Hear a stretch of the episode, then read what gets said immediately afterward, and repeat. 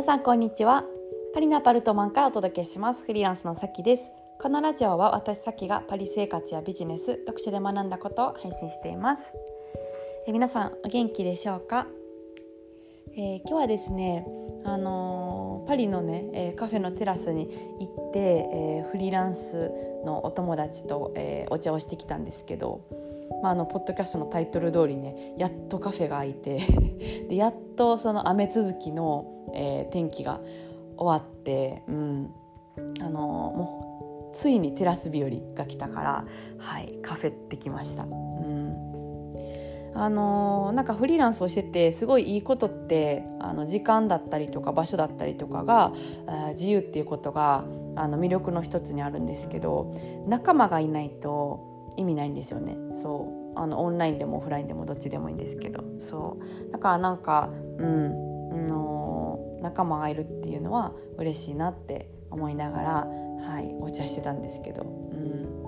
ん、でなんかお花も出会い頭に、えー、もらってねすごくあの嬉しい気分で今ポッドキャストを撮ってるんですけど、まあ、本当にフランスに来てからなんか友達だったりとか、うん、知り合いとか、えー、パートナーとかからお花をもらうっていうことが、うん、結構あって、はい、毎日すごくなんか豊かな気持ちでいれるんですよ。やっぱお花ってなんかすごいですよ。生き物、うん、生き物で生き物がやっぱ近くに、まあ、仕事とかだったら近くに置いてたりすると、うん、やっぱあるとないとでは全然違うというか、はい、生命が近くにいるのといないとではうん、その場の空気感とかが全然違うし、はい、まああのそういう小難しいこと言わなくても花綺麗じゃないですか単純に。見てなんか「はあ綺麗頑張ろう」みたいな感じで頑張れるから、うん、あのまた明日からの、えー、在宅ワークのお供にしたいなと思います。なんかそのお花が花爆弾っていうお花らしくてすごい大ぶりのお花なんですよ。だからなんか見見栄えもすごくいいというか見ててなんか華やかな気持ちになれるからちょっと私の,、ね、あのライブとかズームとかする時に後ろにいてると思います。はいえー、じゃああの今日はですねテーマとしては最近私が読んだ本の中であの感動したあの言葉があってねあの文字はまるで奇跡ですよっていうあの登場人物のセリフがあってもうめちゃくちゃそうだなって共感したんでその話をします。で漫画は何の漫画かって言ったら「あの地」という漫画なんですよ。知ってますか？地球の運動についてっていう、まあ、サブタイトルがついてて、えっと、今年のなんか何だったっけな？漫画大賞か本屋大賞かみたいなやつに選ばれてる、うん、結構こう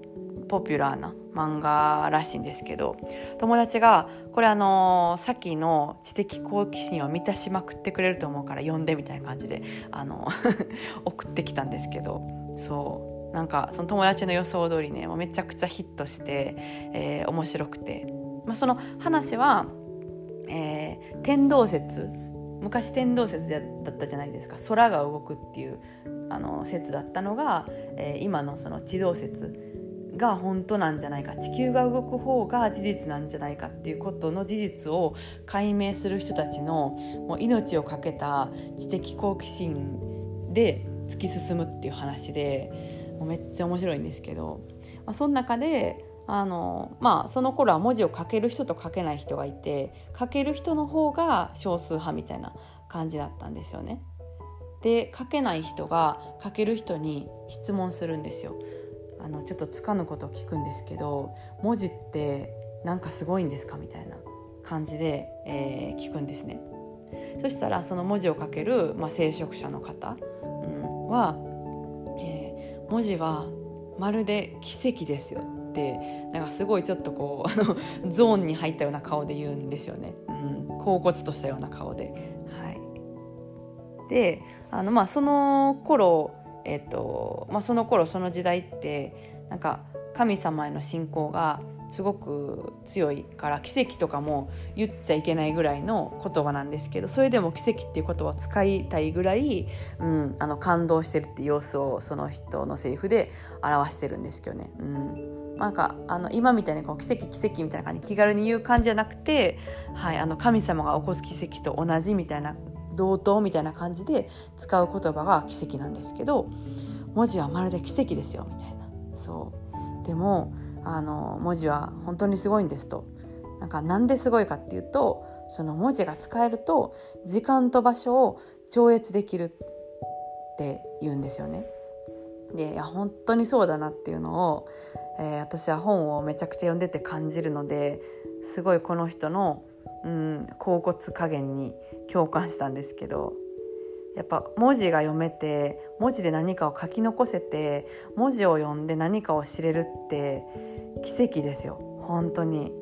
あの人類の中での、うん、先人のすごい人たちとかが残してくれた知識とかを一冊読むだけで知れるっていうのはもうありえないですよね。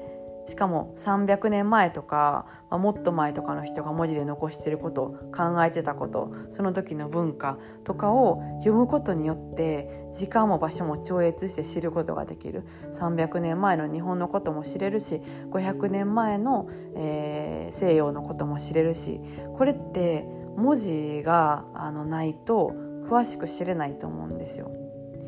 いや本当に奇跡だなと思って、うん。